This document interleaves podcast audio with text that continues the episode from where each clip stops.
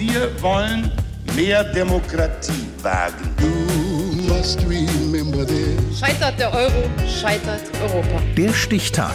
Die Chronik der ARD. 10. August 1947. Heute vor 75 Jahren wurde der Musiker Ian Anderson geboren, Mitbegründer der britischen Band Jethro Tull. Lutz Hanker. Gitarre, Bass, Schlagzeug, vielleicht noch ein Keyboard. Wer brauchte es in den 1960er Jahren nicht, um eine klassische Rockband zu sein? Aber eine Querflöte? Ian Anderson brachte der Rockmusik die Flötentöne bei, rein zufällig natürlich. Sie hing an der Wand eines Musikgeschäfts und da habe ich einfach meine Fender Stratocaster gegen die Flöte und ein Mikrofon getauscht. Einmal stand sein Lieblingsinstrument sogar im Mittelpunkt einer polizeilichen Ermittlung, als ihm die Flöte bei einem Konzert in der Bremer Stadthalle geklaut wurde. Nur gut, dass Ian Anderson auch schwere Gitarrenriffs drauf hatte, jedenfalls in seinem Kopf. But in my head it was da da da da da da. Sitting on the park bench.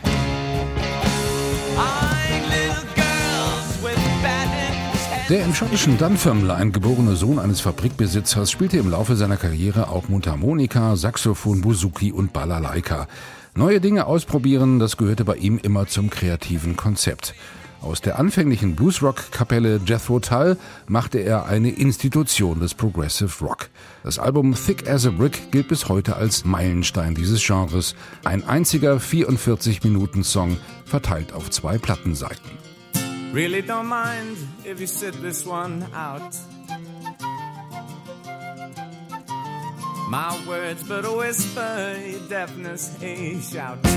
Am liebsten macht Ian Anderson alles selbst. Um seine Band von diesem Stück hier zu überzeugen, stellte er 1971 ein Demoband her und sang dazu. Der Rest ist Musikgeschichte.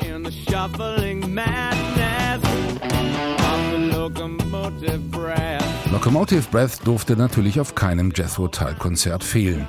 Das Publikum liebte Andersons spleenige Mimik, das Tänzeln auf einem Bein und die dirigierenden Armbewegungen. Das Klischee vom langhaarigen Flötenderwisch und Rattenfänger hat er immer kräftig bedient. Geselligkeit ist nicht so seine Stärke.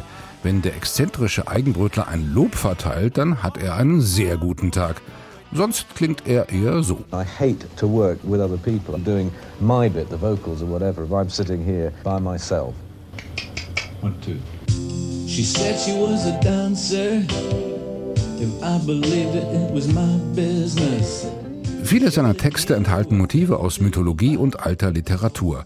Außerdem ist Ian Anderson ein großer Fan von Johann Sebastian Bach, obwohl er nie eine klassische Musikausbildung absolvierte.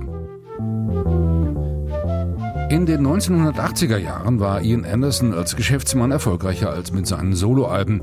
Er besaß mehrere Ländereien und Lachsfarmen auf der schottischen Insel Skye.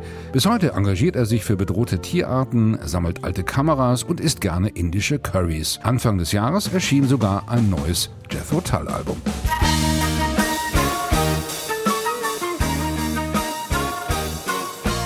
Ansonsten hört Ian Anderson überhaupt keine neue Musik mehr. Ihn interessiert nur seine eigene. An Rente denkt er auch nicht, er möchte lieber wie ein Cowboy in seinen Stiefeln sterben. Und auf die Frage, wie er seinen heutigen 75. Geburtstag verbringen möchte, antwortete Ian Anderson unter dem Bett mit meinen Katzen. Ein Kauz bis zum Schluss. Der Stichtag. Die Chronik von ARD und Deutschlandfunk Kultur. Produziert von Radio Bremen.